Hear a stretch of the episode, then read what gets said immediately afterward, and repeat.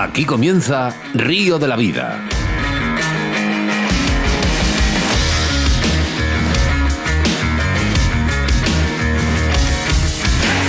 Tu programa de pesca con Óscar Arratia y Sebastián Cuestas.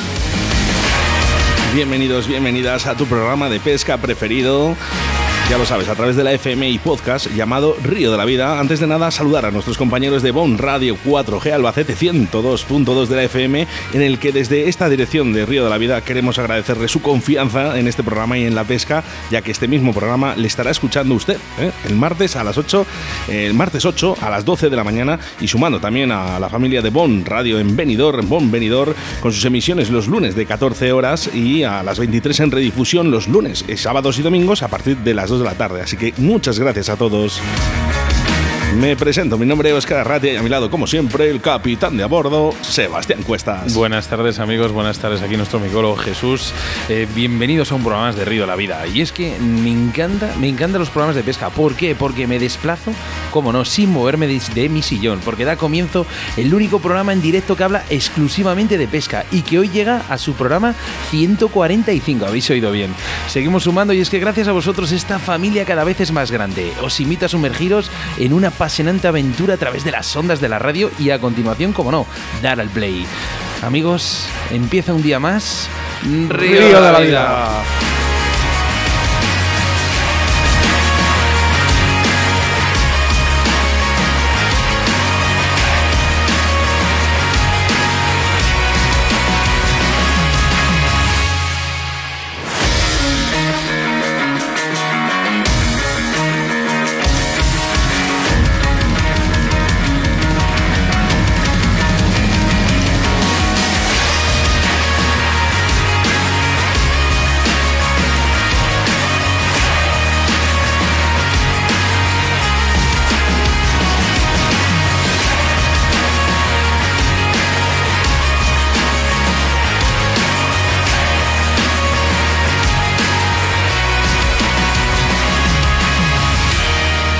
Escuchas Radio de la Vida con Óscar Arratia y Sebastián Cuestas. Los pescadores son más de corrientes, pero nosotros somos más de autovía. En Autovía de Castilla A62 salida 102, la Autovía del Pescador. La primera tienda física de Castilla y León con venta directa, con más de 350 metros de exposición. Visita nuestro museo de carp fishing y depredadores, con las mejores marcas como Dynamite Baits, Harp, VMC, Card Spirit y Rapala. Asesoramiento personalizado por profesionales con guías de pesca en agua dulce y salada. Búscanos en Facebook José Luengo Pesca y la Autovía del Pescador o llámanos al 690 77 74 93 o 983 48 20 35.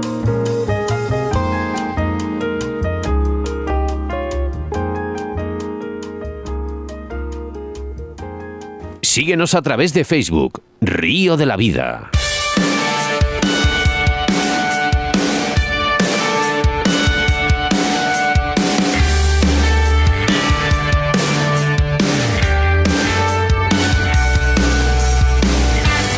Pues comenzamos nuestro programa 145. Sí, sí, has escuchado bien, 145. Además lo ha dicho Sebastián Cuestas al principio, ¿eh?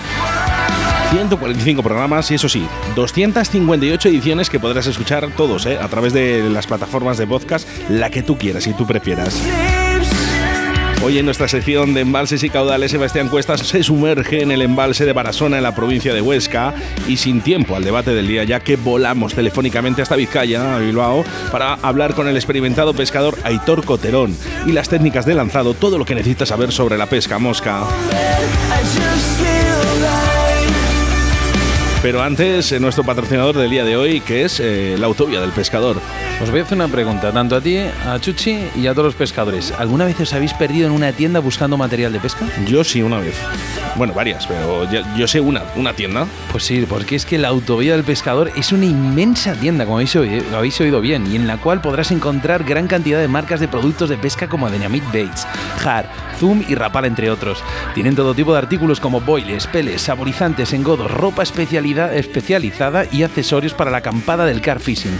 Así que ya sabéis, si necesitáis material de la mejor calidad y con unos precios muy competitivos, no dudes en visitarles en la Autovía de Castilla A62 salida 102 en Cubillas de Santa Marta, o si no, pues llamándoles a su teléfono de contacto que es el 690-777-493 o el 983-482-035.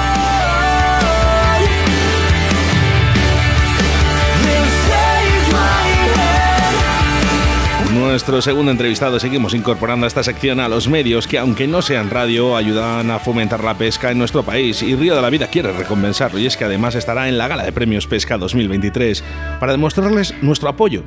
En este caso, la revista digital Entre Truchas y Salmones, la revista digital sobre pesca de truchas, salmones y conservación.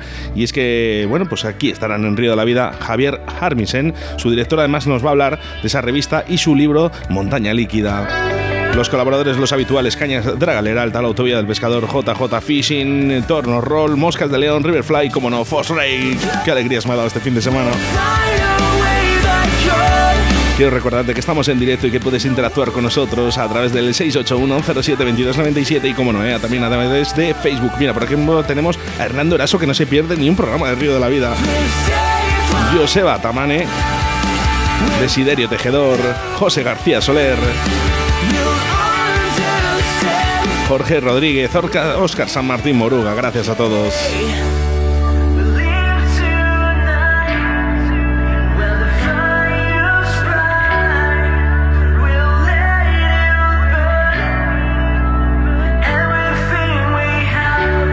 Síguenos a través de Facebook, Río de la Vida.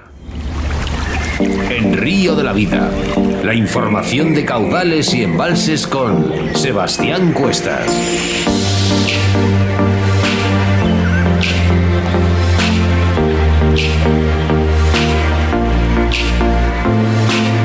Hoy, en nuestra situación de embalses y caudales, hablamos del embalse de Barasona, situado en la provincia de Huesca el embalse de Barasona y también llamado Joaquín Costa, hereda el nombre de la antigua población sumergida bajo sus aguas. Y es que es uno de los rincones preciosos creados por la intervención humana y que no hacen más que resaltar la belleza del entorno. Situado sobre el río Ésera, que le proporciona las aguas cristalinas que recogen el Pirineo, es un destino turístico familiar estupendo, especialmente en verano, época en la que la multitud de visitantes puebla los campings, chiringuitos y disfruta de todo tipo de actividades acuáticas. Esto no suele ser muy compatible con la pesca, pero el embalse es suficientemente grande como para haber sitio para todos. El interés por las especies de aves acuáticas y otras, como la nutria, despierta en el lugar y es que no se extiende todo lo especies piscícolas.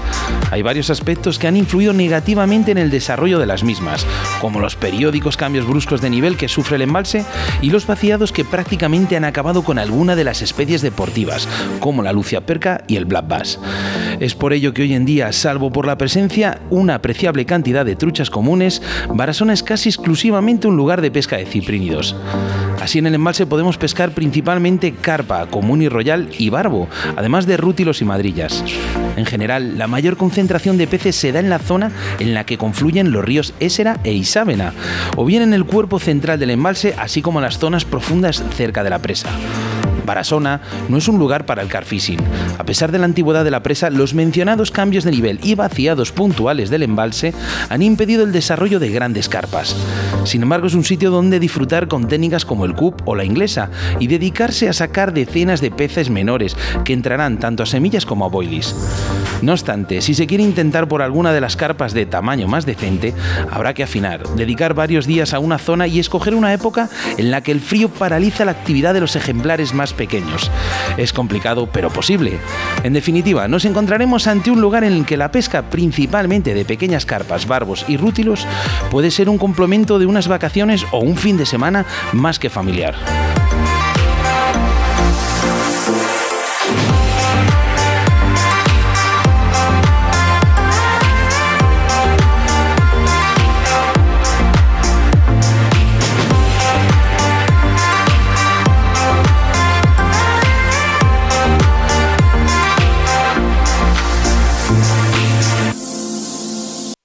Escuchas Radio de la Vida con Óscar Arratia y Sebastián Cuestas. En Río de la Vida te ofrecemos nuestro invitado del día.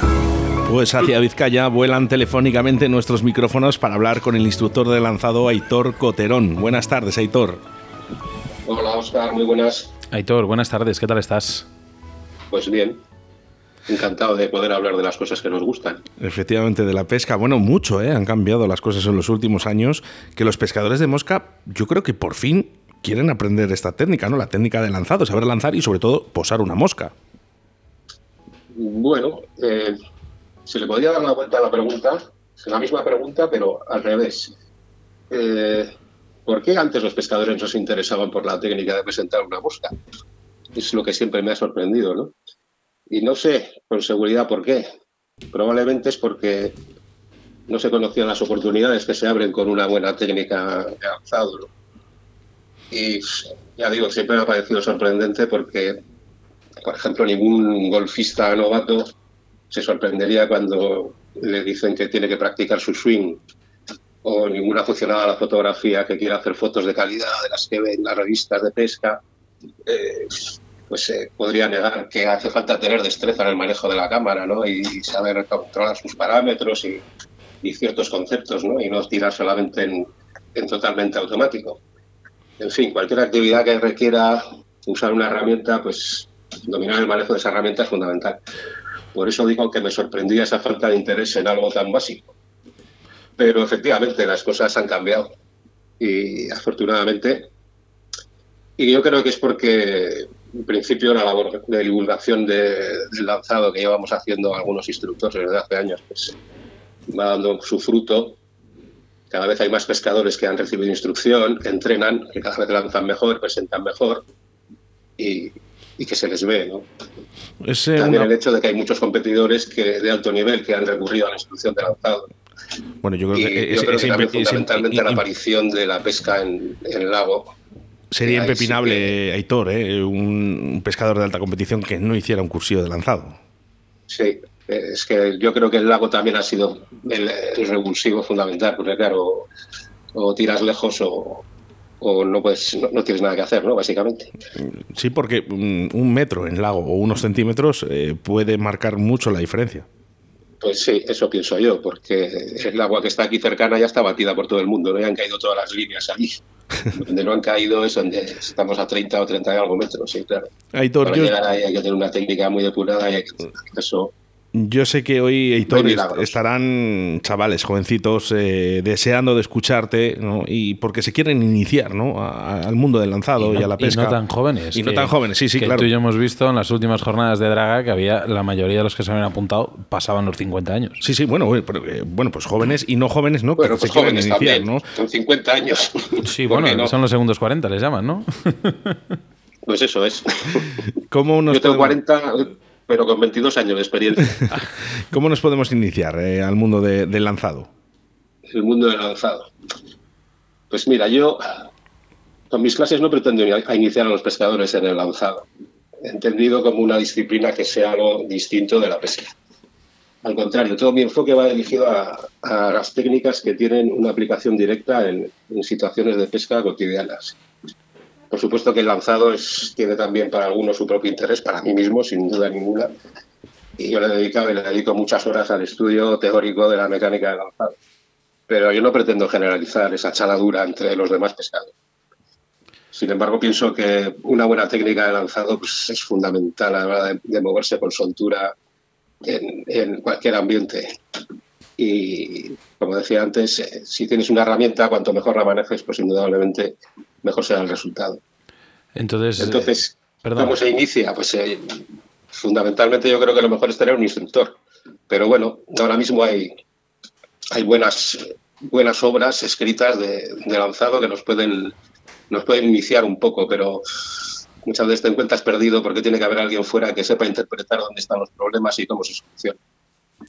Sí que es verdad, Hitor. fundamentalmente yo pienso que un instructor es lo suyo hemos oído siempre la frase de que no es el arco, que es el indio. Pero bueno, un buen indio con un buen arco también hace mucho, ¿no? De aquí viene la siguiente pregunta. Las pues, cañas, que sean buenas cañas para empezar a, a instruir a estos alumnos, ¿no? Pues yo pienso que lo más importante es el indio, sin duda ninguna. Eh, luego, una buena caña, pues eh, sí, por supuesto, prefiero tener una buena caña que una mala. Pero aquí viene la amiga del asunto, ¿no? ¿Qué es una buena caña? Lo que para otros puede ser un palo de escoba, para mí es una maravilla. Y al revés.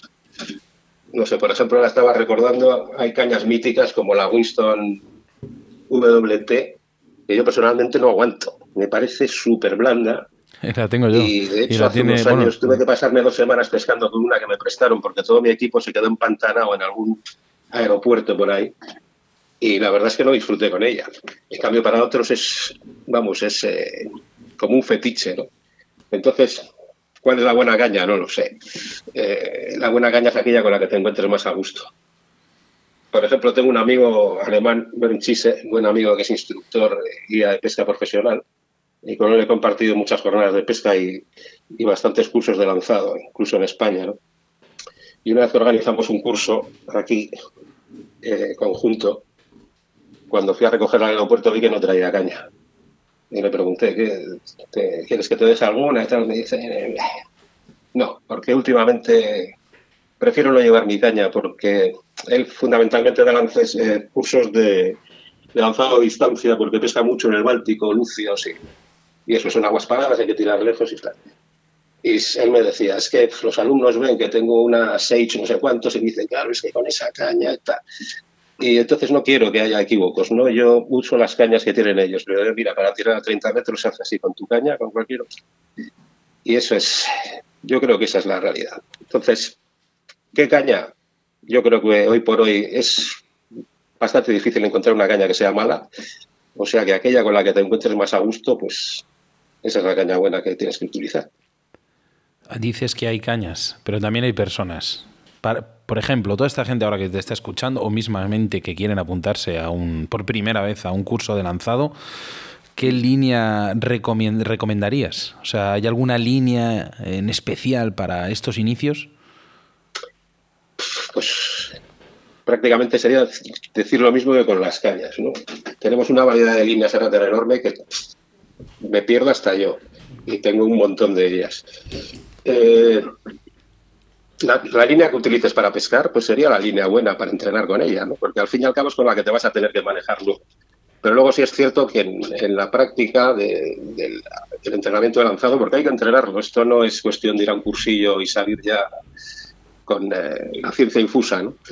hay que entrenar, como con todas las actividades de la vida. Y en ese sentido, las buenas líneas para entrenar son aquellas que tengan buena visibilidad. Una línea naranja, por ejemplo, es excelente porque nos permite ver lo que está haciendo la línea. Tenemos que saber interpretar el bucle y saber qué es lo que está haciendo para ver si va bien o va mal. Y si va mal, para poder corregirlo.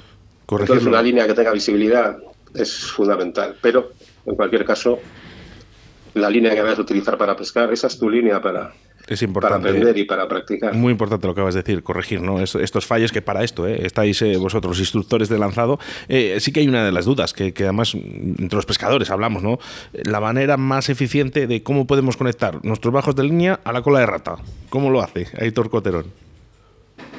Pues mira, a mí me gusta el sistema loop to loop, el de un lacito en, en, el bajo, en la trasera del bajo y el lazo en la línea que normalmente ya vienen con su propio lazo.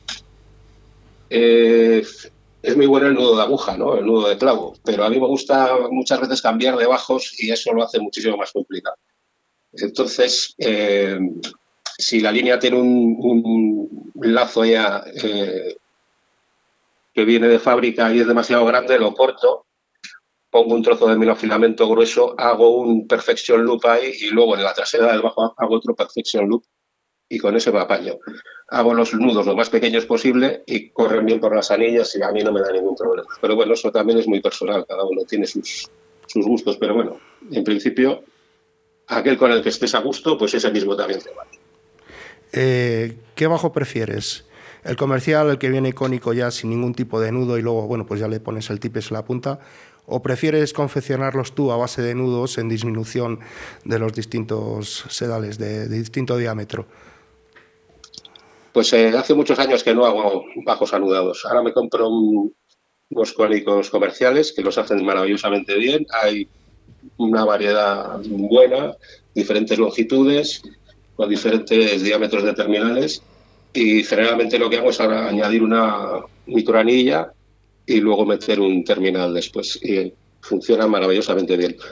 En principio, fundamentalmente porque te ahorras eh, el trabajo de estar preparando bajos y luego porque no me gusta tener demasiados nudos, porque los nudos solamente pueden dar problemas, ¿no? sobre todo si estás pescando en ríos calizos, en Spring Creeks, que pesco mucho en Bosnia, eh, que tienen tendencia a coger muchas algas. Eh, cuando los bajos son muy largos, que son los que hay que utilizar, eh, también estás pasando muchos nudos por las anillas cuando tienes, estás recuperando un pez. Y en mi opinión, cuantos menos nudos haya, pues mejor. Y los bajos comerciales funcionan maravillosamente. Aitor, no sé si se puede, ¿eh? si con un sí y con un no, mm, es verdad que un buen lance, ¿tienes casi todo ganado en esta modalidad de pesca a mosca? Hombre, casi todo no. un buen lance es un elemento más, ¿no? de lo que es la captura de un pez. También hay que saber leer el río, saber colocarse, tener una imitación adecuada, y luego colocarla correctamente. ¿no? Pero indudablemente pues, es un elemento más, pero no es un elemento menor. Y cuando viajas y charlas con guías de pesca en cualquier destino, la opinión pues, es unánime. ¿no? Ninguno habla de que los clientes no lleven moscas adecuadas o de que les falte experiencia, aunque les falte, porque al fin y al cabo su trabajo consiste en suplir esas, esas carencias que pueda tener el cliente. Lo que echan de menos los guías es una buena técnica de lanzado, por regla general. Y por poner un ejemplo, no se puede pretender ir a la Patagonia Austral, donde vas a encontrarte 70 kilómetros por hora de viento a diario como mínimo, y no tener una buena técnica, porque entonces es que estás, estás perdido. Y luego vienen las frustraciones. Y a veces se pagan con el propio guía, ¿no? Por eso ellos también eh, recomiendan, antes de iniciar un viaje, entrenar. ¿no? Yo suelo escuchar un podcast de una empresa muy importante de viajes de pesca de Estados Unidos que se llama Yellow Dog y este hombre entrevista a mucha gente de los loches con los que trabaja, guías, etcétera, y todos, absolutamente todos, cuando les pregunta qué recomiendas a los a los clientes antes de viajar ahí, no les dicen monta tal mosca, le dicen no, por favor, practica lanzado, sucede venir, porque te vas a encontrar con estas circunstancias. Entonces, pues, para mí creo que está claro, ¿no? Tener una buena técnica de lanzado no obliga a lanzar lejos cuando no es necesario, simplemente te permite hacerlo cuando lo es. Estas son palabras tuyas, ¿no? Pues sí, y creo que las publiqué en Facebook no hace mucho, un par de semanas o cosas así. Sí, me quedaron marcadas esas palabras. Más dicen sí, pues creo que se explican por sí mismas, ¿no? Porque venía a cuento porque hay una crítica recurrente hacia, hacia quienes trabajamos el lanzado, en el sentido de que siempre estamos hablando de distancia y tal. Y en mi caso, pues nada más lejos de, la realidad porque la distancia es lo que menos entreno. Sin embargo, está claro que para quien sepa presentar con soltura a 25 metros, hacerlo a 10 metros será un paseo en cualquier circunstancia, con poco espacio por detrás, con un viento venga de donde venga, en fin. Y quien solo se defienda justito a 10 o 12 metros, pues sí, va a encontrar problemas, eso no cabe duda. Y no te digo ya si eso, si te encuentras en destinos que son verdaderamente difíciles en ese sentido, el viento, como puede ser Patagonia o Nueva Zelanda. Entonces, pues eh, sí, lanzar lejos es una ventaja. Yo todavía no conozco a nadie que se queje de lanzar demasiado. Esa es la verdad. Toda razón. Es como el que se queja de tener mucho dinero en el banco, pues lo mismo. Eso es, ¿no? Es que todavía no lo conozco. ¿no? Y también me hace mucha gracia que hay mucha gente que se rehacia este, la cuestión del lanzado, eh, te los encuentras en algún evento en el que haya material para probar, en cuanto cogen una caña se ponen a sacar del carrete como para llegar al siguiente distrito postal, ¿no? No sé, algo falla, a mí algo que no me cuadra, ¿no? Aitor, has viajado mucho, capturado diferentes especies de pesca, te hemos visto en diferentes canales de televisión. ¿Con cuál de esas especies te quedarías? Hombre, pues la verdad es que para mí la trucha y sobre todo la trucha común es, es lo que más me gusta. Para mí no hay nada como tirar a la vista una trucha grande que está comiendo en superficie. Pero bueno, luego te pones a pensar y los címalos a los que algún amigo mío les llama así, esos barbos con aleta adiposa, pues, eh, pues creo que está muy equivocado, porque tampoco está nada mal y dan un juego impresionante. Y Mira, una de las cosas que... De todas formas, con la trucha, pero de todas, formas también este año he tenido la oportunidad de pescar los flats de Maldivas y presentar una imitación de pececillo, una gambita, un bluefin trevally y ver cómo se arranca por él la velocidad de vértigo, pues en fin, eso de que sin duda lo que más me gusta la trucha, pues igual también puede quedar entredicho, ¿no sabes? Aitor, un consejo, un consejo que nos des eh, de que, cómo podemos cuidar eh, una línea de pesca. Porque yo, por ejemplo, Sebastián Cuestas, todo, todo siempre que vamos a pescar, siempre la encera. Siempre la cerita, la deja perfectamente, la estira. Eh, a, un consejo que nos dé Aitor? Pues me parece una buena pregunta, porque creo que es un aspecto que descuidan muchísimos pescadores. La línea hay que tenerla limpia y hay que limpiarla muy a menudo en casa, con un jabón y un trapito. Y si no lo has hecho nunca, te vas a sorprender de la cantidad de porquería que puede salir de ahí. Le das un par de pasadas, luego la enjuagas con agua limpia y ya está. Va a correr muchísimo mejor por las anillas, vas a poder disparar mucho mejor, vas a poder hacer algún lance extendido tal que que necesite un cierto disparo con, mucho más control y va a flotar mucho mejor. Y luego, mientras estás pescando, también, lógicamente, eh, mantenerla con algún producto de los que hay muchos ahora mismo de calidad para que flote en condiciones, porque en cuanto la punta de la línea empieza a hundirse, pues ya tenemos problemas con las derivas, eh, tenemos problemas con el secado de la mosca, porque al levantar es muy probable que la haga sumergirse, yo siempre llevo un botecito a mano de, un producto para poder eh, darle un flotabilizador a la línea y siempre que veo que empieza a tener problemas, le pego una pasada con papelito y, ya está. Nos vamos al 661-096645, nuestro WhatsApp en Río de la Vida, y una pregunta de uno de nuestros oyentes dice, tras localizar una trucha de gran porte y después de varios lances sin hacer ni caso a nuestra mosca, nos damos cuenta de que el fallo está en el microdragado que hace nuestra mosca. ¿Cómo podemos corregir este fallo? Difícil es decirlo en la radio, lógicamente, pero bueno. Están todos los que pescan en el Tormes, escenario, Cada escenario plantea un problema. Incluso el mismo escenario de un día para otro plantea un problema diferente porque varía el caudal. Pero la primera parte del trabajo ya está hecha. Porque darse cuenta de que es la presentación la que falla, en vez de achacarlo a la mosca y ponerse a cambiar de patrón como un loco, para seguir obteniendo el mismo resultado, pues eh, es algo que se ve con bastante frecuencia y que no soluciona nada. Entonces ya por lo menos sabemos que la deriva no va bien. ¿Qué es lo que habría que hacer, en mi opinión? Pues observar el escenario bien. Y si la mosca raya es porque está derivando en una vena de corriente de una velocidad que es distinta de aquella en la que deriva la línea. Las soluciones son variadas y dependen del tipo de escenario, habría que verlo. ¿no? Pueden ir desde conseguir arrugar el bajo a un lance extendido, una curva en la sección concreta de línea donde tenemos el problema. En fin, no hay una solución universal, ya digo, es que una misma postura varía de un día para otro. hace poco estaba en Bosnia dos semanas y hay un sitio concreto que me gusta mucho pescar y voy a todos los días me pego una pasada por allí y cada día estaba distinto, la corriente era distinta y había que hacer algo diferente para poder conseguir una deriva porque además es una, es una postura muy complicada. Entonces es cuestión de experiencia y de, y de observación. Pero para mí hay un truco que es eh, importante tener en cuenta y que nos puede abrir eh, por lo menos un poco la, una, ventana hacia la solución. ¿no?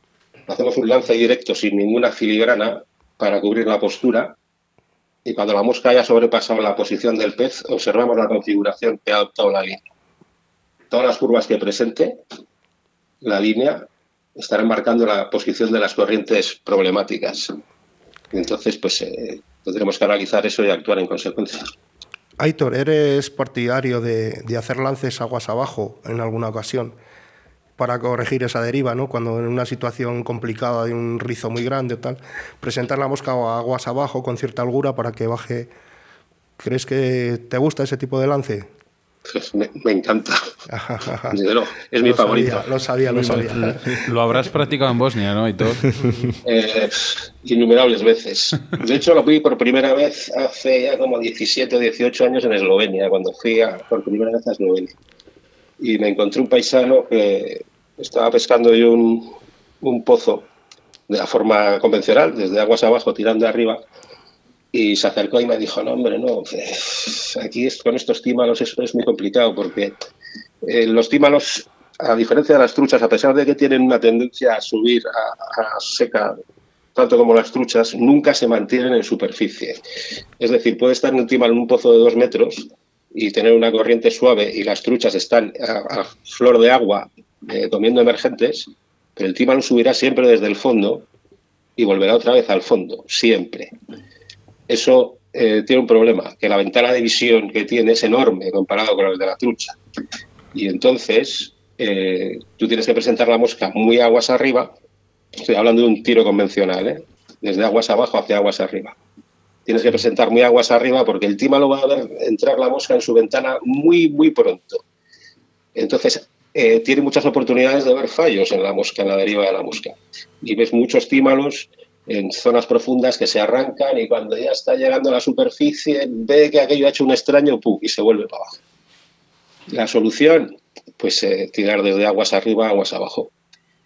Y por primera vez lo vi allí y se me abrió un mundo porque dice, joder, pues mira, eh, no se me había ocurrido nunca, ni lo había visto nunca. Y efectivamente, luego empecé a visitar Bosnia y allí pues es la técnica por excelencia. Por excelencia. Y lo aprendí de un buen amigo, buen guía y excelente pescador, que se llama Selko Perpich. Y, ahora lo utilizo no solo en Bosnia, sino en muchos otros lugares. Aquí mismamente en el Tormes es muy típico. Para muchas luchas, que en el Tormes he visto muchísima gente lanzar aguas abajo. Sí, el Tormes, el Tormes se presta porque todos los ríos que tengan ese tipo de corrientes, estilo Spring Creek, que hay muchas corrientes indescifrables con algas y tal, eh, tirar desde aguas arriba soluciona muchísimos problemas, muchísimos. Y lo he comprobado tantas veces que donde se pueda, porque no todos los lugares se prestan a ello, pero donde se pueda, sin ninguna duda. Bien, bien hemos empezado la entrevista diciendo que eres instructor de lanzado. Y por lo que dicen muchos de los que han estado contigo, que eres muy bueno, de los mejores, sobre todo, por tu, ya no por tu manera de explicar las cosas, sino el lenguaje que utilizas, un lenguaje en el cual, eh, digamos, que todo el mundo entiende. Esto es más que... Tú puedes ser un buen profesor, pero si no, si no te explicas o si no te entienden lo que estás diciendo, eh, va mal la cosa. Estas mismas palabras, eh, Sebastián, me las comentó este Antonio, Antonio Zenamor. Antonio Zenamor. Sí, me dijo, Aitor es un auténtico profesional, lo explica de tal manera que todo el mundo lo puede entender. Aitor, ¿cómo, cómo se pueden poner en contacto contigo la gente?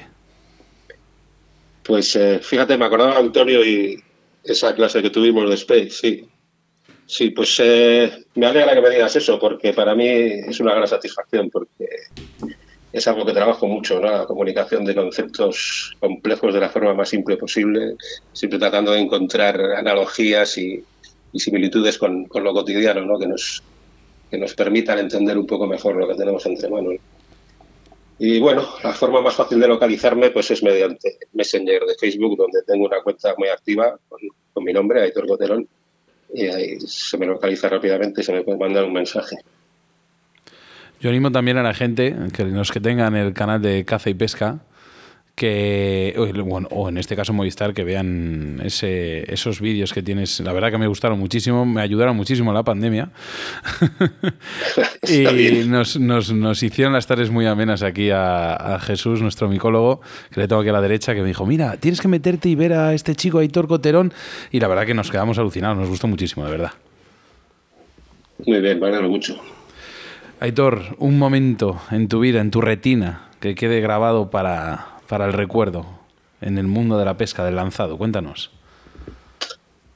Pues hay muchas escenas que se quedan grabadas en la memoria, ¿no? Por distintos motivos. Pero la primera que me viene a la cabeza es una tarde en Nueva Zelanda. De hecho, la primera tarde, mi primer viaje ahí, y acabamos de llegar, justo llegamos al río, un río perdido, una pista de más de 20 kilómetros que había que ir con todo terreno serio y luego caminar seriamente también. Parecía el Pirineo, pero con en vez de truchas de 20 centímetros, pues eh, otro tipo de cosas. Y recuerdo que el primer pez que encontramos me lo ubicó el guía, me dice, mira, qué trucha hay ahí. Y efectivamente, había una trucha muy buena, comiendo en superficie, con toda tranquilidad, ya se me puso el corazón a, a 2000 por hora. y me coloqué y dije, pásate a la otra orilla, así sí es lo que iba a hacer. Pasé a la otra orilla y tenía un tándem con un, eh, un escarabajo negro como del, del 8 y una linfita colgando pequeña, no sé, del 16 o 18. Y con los nervios dije, bueno, no voy a tirar, porque además las truchas de Nueva Zelanda son muy, muy esquivas. En cuanto notan la cosa más eh, nimia, se escapan y no vuelves a ver en dos días. Y dije, bueno, primero voy a medir el lance para saber si estoy en distancia y, y luego presento. Efectivamente, saqué algo de línea y estaba colocado más abajo de la trucha en un lateral y dije, bueno, voy a tirar directo aguas arriba, la trucha la tenía como a 45 grados a mi izquierda y voy a medir ahí. Efectivamente hice un lance, pues no sé, 12 metros que tendría más, 13, 14. Y me había quedado un poco corto. Y dije, bueno, voy a, voy a hacer otra vez. Saqué otro metrito, metrito y medio, o dos metros, hice el lance, pum, cayó y dije, bueno, este va bien, voy a dejar que derive ahora y vuelvo a presentar. Mientras pensaba eso, vi que la trucha se giró y que se dirigía hacia, hacia el escarabajo. Y dijo, no me lo puedo creer. Y efectivamente se dirigió hacia el escarabajo, sacó toda la cabezota y se lo comió. Y después, cuando le echamos la sacadera, pesó cuatro kilos. Madre mía. Y dije, uff, ¿qué es esto, Dios mío? y esa no se me olvida, ¿no? Menuda, menuda, menuda historia para que se te quede grabada en la memoria, de verdad. Eh, bueno, yo creo que mucha gente ha visto eh, documentales o episodios en Nueva Zelanda y las truchas allí son monstruosas. Son monstruosas y además es una cosa muy curiosa porque cuanto más arriba arriba subas en, en riachuelos que te puedes encontrar en el Pirineo, más grandes son las truchas. Entonces, es- las truchas pequeñas se van para abajo y se quedan las truchas grandes. Es algo tan sorprendente que ni los propios neozelandeses saben por qué. No De hecho, a ellos les sorprende que les digas, no, es que mira, Ojalá, en Europa es al revés. ojalá algún, Ellos tampoco lo entienden. algún, cosa algún día podamos, ¿eh? podamos ir a Nueva Zelanda a, a Eh, es más fácil de lo que parece. ¿eh? Sí, bueno, pues eh, cuando, sí, sí, cuando no es tan caro. y nada. Después del si programa haces por hablamos. tu cuenta, es bastante factible. después del Ahora, programa también hay hablamos. que decir que no las regalan. ¿eh? Ya. Los vídeos eh, están muy bien, pero Bueno. solamente ves el vídeo editado. Los bolos no se ven. y hay muchos días que se hacen bolos también. Se sabe, hay un sabe. pez, o días que solamente le tiras a un pez y, y- y lo espantas o que no quieres saber nada. Otros días de 6, 7, 8, dependen. Pero vamos, eh, hay que trabajárselo, ¿no? Hay que hacer muchos kilómetros caminando. Eh, si vas dos personas hay que turnarse porque peces grandes no abundan en ningún lugar. Entonces, eh, hay pez aquí, el siguiente no sabes dónde va a estar. Eh, Puede estar a 300 metros, a 500 o a un kilómetro, ¿no? eso no lo puedes saber. Aitor, Y- sí que te voy a pedir un, un favor. Es que nos han llegado a mensajes al 661-096645. Por ejemplo, eh, veo una pregunta muy buena a través de Facebook, ¿no? De José García Soler, que dice nylon o fluorocarbono para el tippet. Y hay varias preguntas. Sí que me gustaría que después del programa, o cuando tú puedas, eh, contestes a esta gente. Nosotros lo mandamos y si es posible que, Vale. que contestes a la gente todas las dudas que está teniendo a través de la entrevista, si es posible. Y darte. Está en vuestra página de Facebook. Sí, ahora mismo, en los Sí, sí. comentarios en directo, Vale. si te metes en directo aparecerás. y darte sobre todo muchísimas gracias eh, como dije no cuando pesqué ese siluro eh, el otro el otro día una espina clavada no que tenía yo con Aitor Coterón para que estuvieras en Río de la Vida y bueno pues ves Eh, al final acabáis aquí muchísimas Muy gracias bien. Aitor Gracias a vosotros. Gracias, hasta luego. Hasta luego. En Río de la Vida, con Óscar Arratia y Sebastián Cuestas. Encuentro micológico. Asociación Cultural y Educativa Punto de Partida. 12 de noviembre. Área de Puente Blanca Cristo Rey, Íscar. Desde las 9 a.m. quedada micológica en los pinares de la zona. 12 de la mañana, programa de Radio Río de la Vida de BOM Radio, en directo desde la Ermita de Cristo Rey, junto a Rubén Martín González, vicepresidente de la Asociación Vallisoletana de Micología. 13 de noviembre, degustación gratuita de las setas recolectadas. Bar trastero en calle Molino de Iscar, desde las 12. Prueba los diferentes platos con setas recolectadas de la zona de Pinares. Organiza Asociación Cultural y Educativa Punto de Partida, Bar Trastero y Ayuntamiento de Iscar.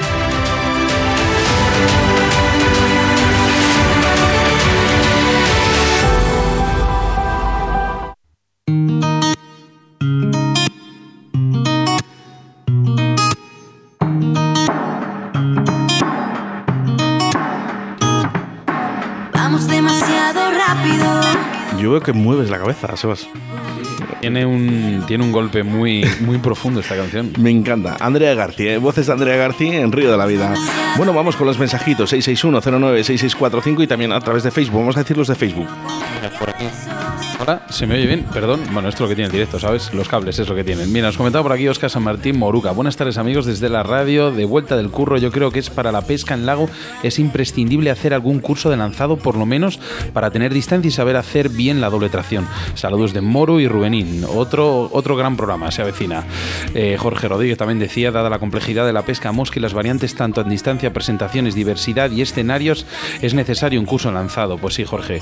Eh, José García Soler nos saludaba, Desiderio, Joseba, Hernando Raso bien decías, Víctor Fabio, José Antonio, Manuel Santiago, como no, desde Albacete, buenas tardes a todos, eh, se avecina buen programa, Manuel Garrido dice, ya estamos entrando en España y mañana me voy de pesca y lo sabes. Eh, oye, Manuel, ¿dónde has estado este fin de semana? En una joyería que valían los relojes no, hombre, pescando, pescando, pescando. Eh, habían mandado en un vídeo en Bélgica. en Bélgica, al lado de un castillo, pescando car fishing, una auténtica gozada, de verdad. Oye, lo que es una gozada es la cervecería donde se ha metido que había por lo menos 10.000 tipos de cervezas.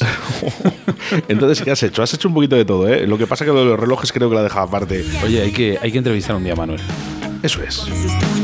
Mira, sí que me gustaría, ¿eh? Por aquí también está, ¿eh? Víctor de la Cruz, eh, Corral. Un saludo, buenas tardes. Juaco. Bueno, pues ya lo sabes, ¿eh? 661096645 y Sebastián, hay una forma ¿no? de contactar con Río de la Vida a través del correo electrónico río de la vida 4g gmail.com donde estamos recibiendo un montón de peticiones pues para posibles entrevistas. La gente abre su abanico, ¿no? dice, yo tengo esto y yo lo quiero regalar, ¿no? quiero, quiero decir, eh, yo sé mucho de carpas. Bueno, pues efectivamente, pues eh, nos, lo, nos lo pone, ¿no? Nos dice, oye, podemos hacer un programa de esto. Ya me gusta. Sí, también nos podéis enviar vuestras denuncias y quejas. Aquí en Río de la Vida sabéis que nuestros altavoces son para que, digamos, vuestras palabras alcancen una distancia mucho más larga y podamos luchar juntos. Eh, ¿Cómo no?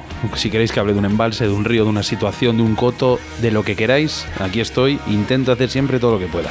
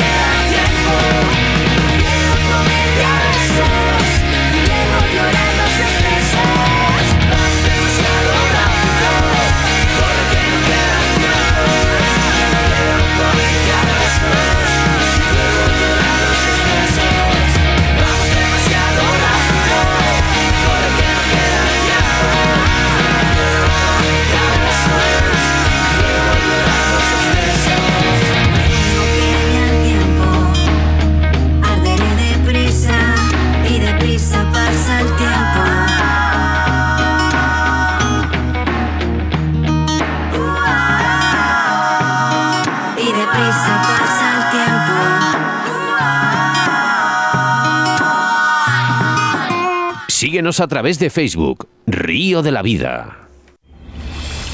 En Río de la Vida te ofrecemos nuestro invitado del día.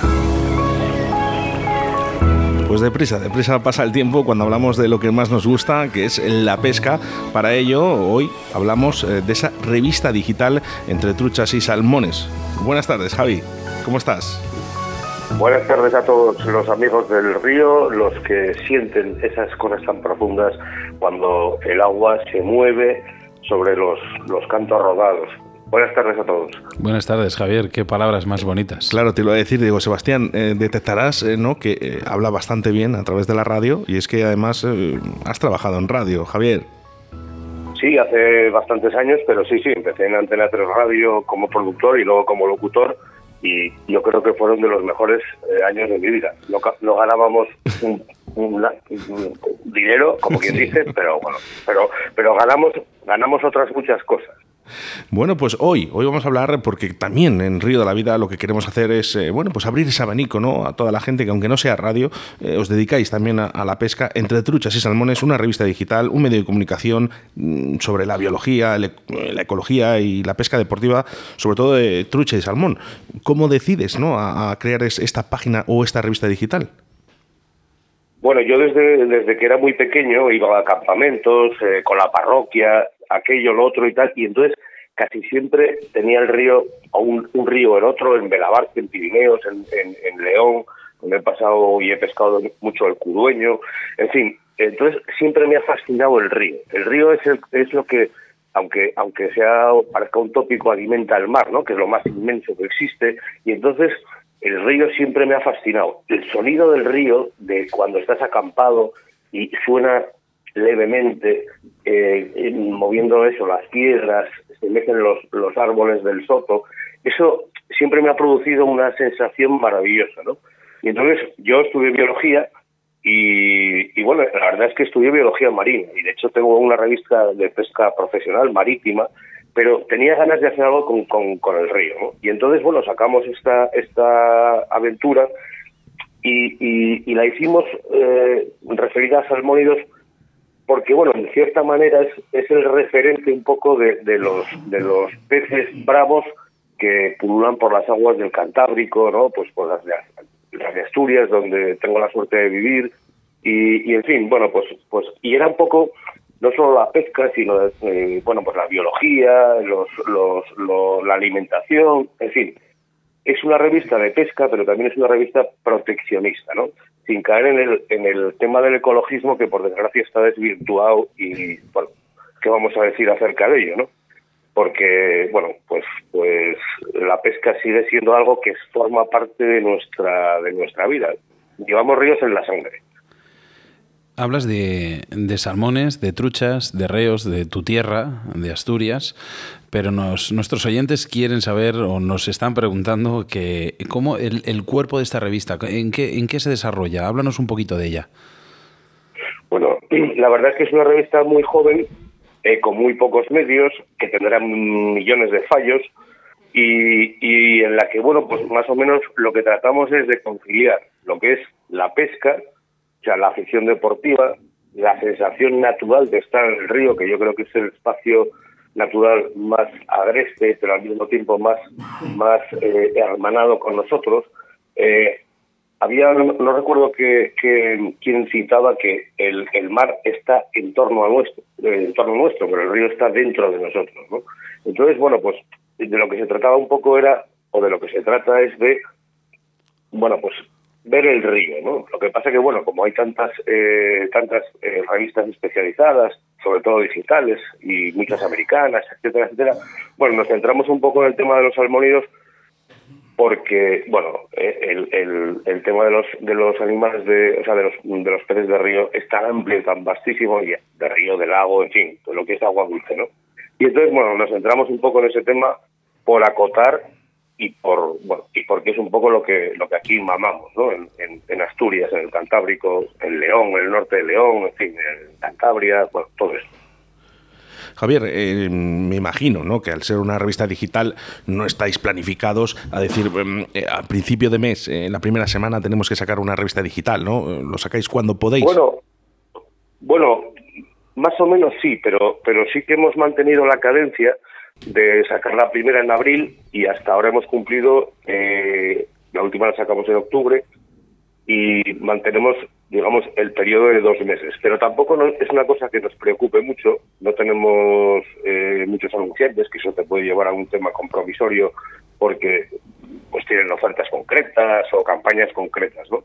Entonces nos lo tomamos con mucha tranquilidad, no vivimos de esto, es una afición y, y bueno, y por eso lo hacemos de esa manera. Mañana Mañana puede desaparecer la revista, como han desaparecido tantas, o mañana puede ir la cosa muy bien y, tengamos que planteárnoslo de otra manera.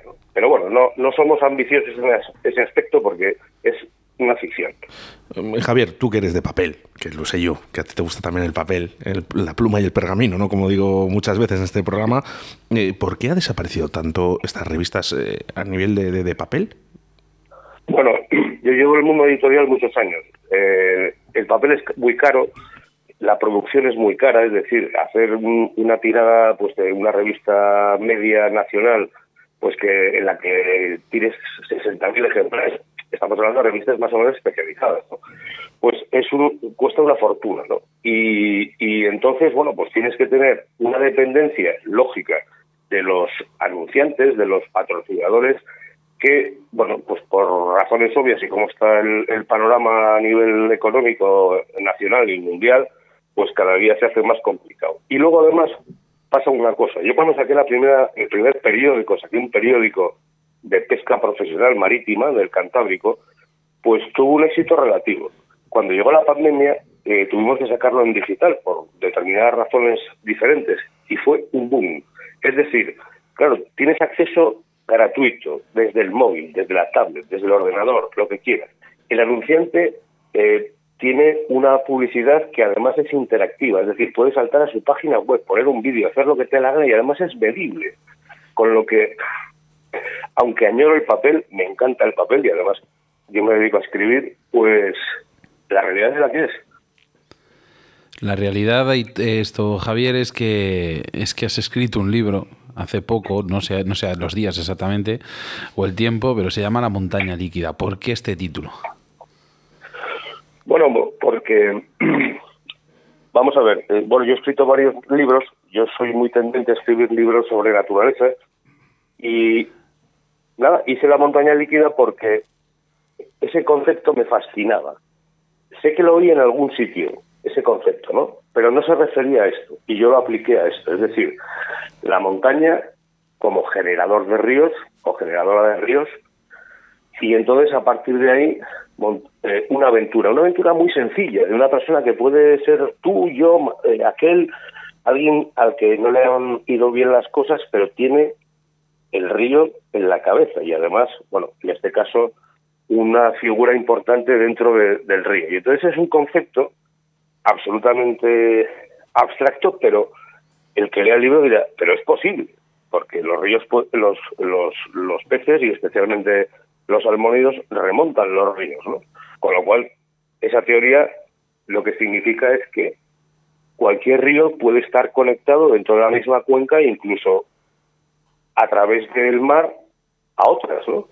O sea, es un concepto un, un tanto, un tanto, es una ensoñación de alguna manera, pero es en lo que se basa la vida del personaje. Este es un, esta es una revista de pesca, sí y no. Es decir, yo tengo conocidos que no pescan para nada y les ha encantado el libro por lo que cuenta, ¿no? Porque es una especie de vivencia personal, un reencuentro con uno mismo a través de la naturaleza, en este caso a través del río.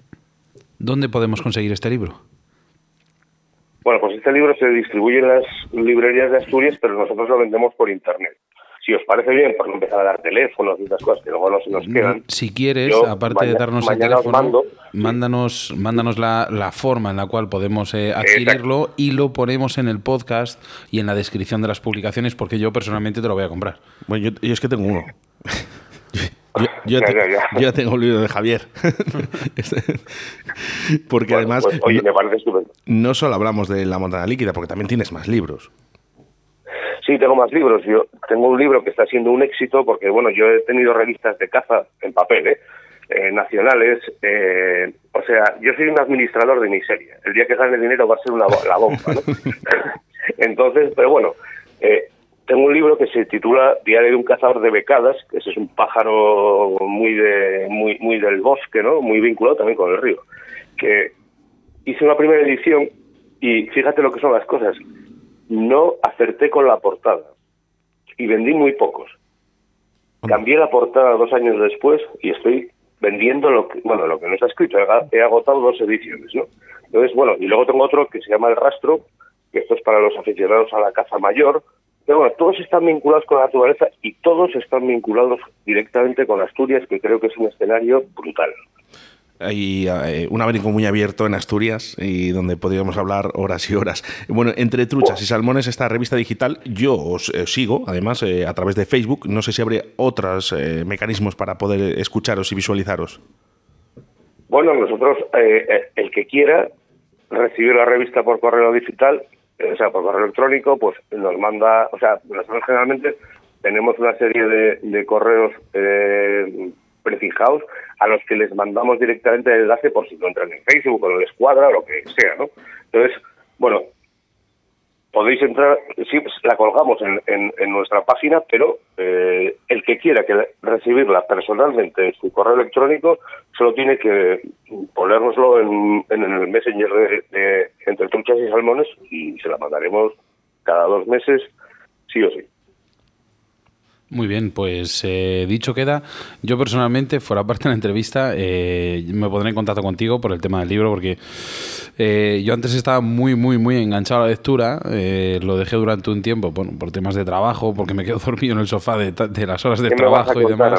¿Qué me vas a contar? me quedo totalmente cuajado en el sofá después de cenar y, y, me estoy volviendo a enganchar a la lectura, pero mezclándolo con este mundo de naturaleza, ríos.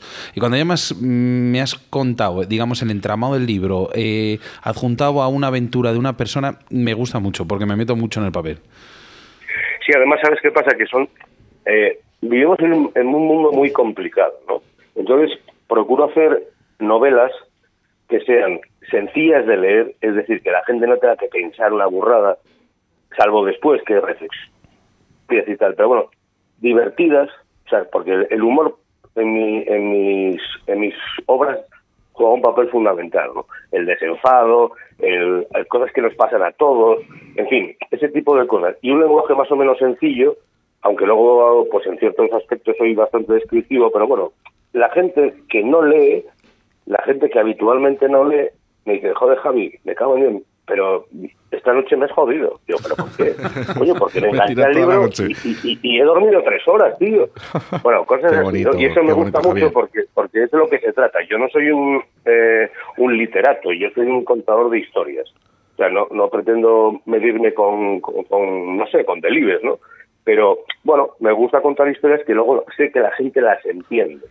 O sea, la gente llana, la gente normal.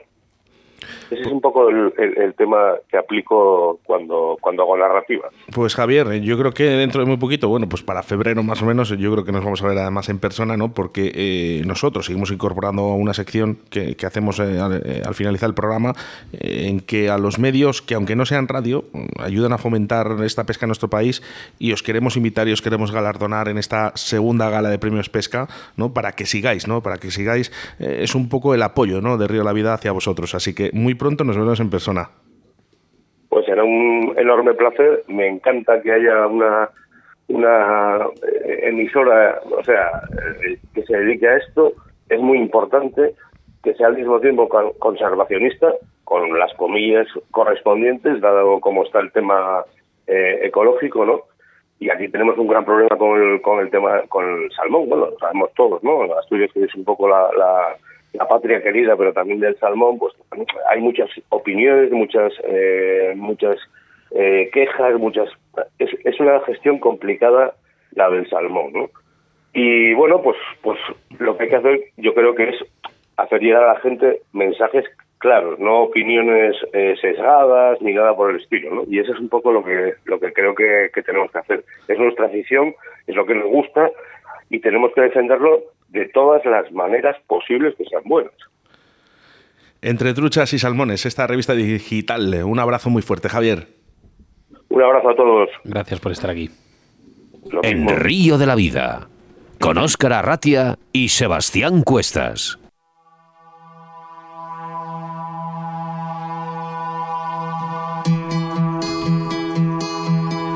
Esta es la que te gusta, ¿no? Me gusta porque, eh, bueno, lo voy a decir desde aquí, eh, esta canción eh, me hizo emocionarme con, no digamos mi primer documental, pero sí que bien sabes que, bueno, no, no llevamos mucho tiempo con ello, con esta edición, con esta, digamos, este, este nuevo enfoque que le estamos dando a Río de la Vida. Pero cuando acabé el documental y, escuché por trigésimo o cuatrigésima vez esta canción, me emocioné y dije, Ostras, pues es, buena la canción. Pues fíjate, es una de las cosas más bonitas que puede haber en esta vida, que es emocionarse. ¿eh? Ya puede ser eh, seguramente por amor, por cariño, ¿no? Pero al final la emoción siempre es buena. ¿eh? Y yo sé que a través de también nuestra radio, a través de esos vídeos que también creamos, ¿no? De Río de la Vida, la gente se emociona y es muy importante. Bueno, pues programa 145, que yo creo que ya son unos cuantos. Recordaros que la próxima semana estaremos en Iscar, en esa edición, en ese programa especial de, de setas, ¿no? De micología, donde Jesús Martín y nuestro experto micólogo, que está aquí, eh, también estará ahí. Por supuesto, ahí os esperamos y espero que sea de vuestro agrado. Y bueno, y este fin de semana, Río de la Vida se desplaza a Mangualde, en Portugal, porque estamos invitados los medios de prensa, eh, los más punteros, eh, para, bueno, pues distribuir un poquito la pesca en Portugal. Eh, fíjate, Sebastián, decían que iba incluso a lo mejor el presidente de Portugal a visitarnos, ¿no? no lo sé si será verdad o no, no sé si llegará o no, pero ¿Cómo me gustaría que en España, yo no digo el presidente, ¿no? Pero que se hicieran cosas como la que va a haber este fin de semana en Portugal? Sí, juntar y unir el medio rural con la pesca. Y cómo no, la hostelería, que tanto dinero da. Bueno, pues eh, hasta aquí, ¿eh? Ahora ya sabes que tan solo tendrás que esperar 167 horas más o 10.080 minutos para volvernos a reencontrar a través de las ondas de la radio. Un saludo para nuestra gente de Albacete, ¿eh? para Bon Radio 4G Albacete y para Bon Radio 4G Benidor. Ya sabéis que cada jueves tenéis vuestra cita con la pesca a través de las ondas de la radio, como bien ha dicho Oscar, en Benidor. Y dentro de poco iremos anunciando próximos destinos en los que Río de la Vida aparcará su barca y podrá escucharse en directo en otras provincias, ¿no, Oscar? Bueno, pues saludos de quien te habla, Oscar Rati, acompañado del capitán de a bordo Sebastián Cuestas y el señor micológico Jesús Martín. micológico, micológico, me ha gustado.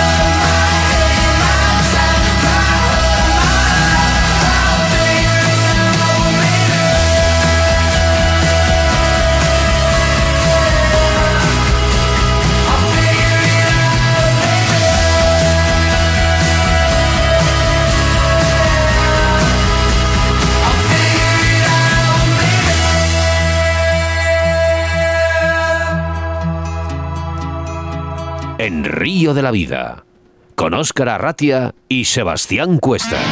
La marca más puntera de depredadores llega a todos los pescadores de la mano de Fox Raids, Striking y Salmo. Todos tus productos de pesca de la mejor calidad para el pescador. Ropa, bolsos, señuelos, las mejores cañas y carretes del mercado. Encuentra nuestros productos en tu tienda de confianza o visita www.foxrakes.com www.salmo-fishing.com. Búscanos en Facebook o Instagram y suscríbete a nuestro canal de YouTube Fox Race Fishing TV España para no perderte ninguno de nuestros estrenos, novedades y poder participar en los sorteos mensuales. Fox Race, la marca de los pescadores más exigentes. Fox Race Fishing TV España. Encuentro Micológico. Asociación Cultural y Educativa Punto de Partida. 12 de noviembre. Área de Puente Blanca Cristo Rey, Iscar. Desde las 9 a.m. quedada micológica en los pinares de la zona. 12 de la mañana. Programa de Radio Río de la Vida de BOM Radio. En directo desde la Ermita de Cristo Rey, junto a Rubén Martín González, vicepresidente de la Asociación Vallisoletana de Micología. 13 de noviembre. Degustación gratuita de las setas recolectadas. Bar trastero en calle Molino de Iscar, desde las 12. Prueba los diferentes platos con setas recolectadas de la zona de Pinares. Organiza Asociación Cultural y Educativa Punto de Partida, Bar Trastero y Ayuntamiento de Iscar.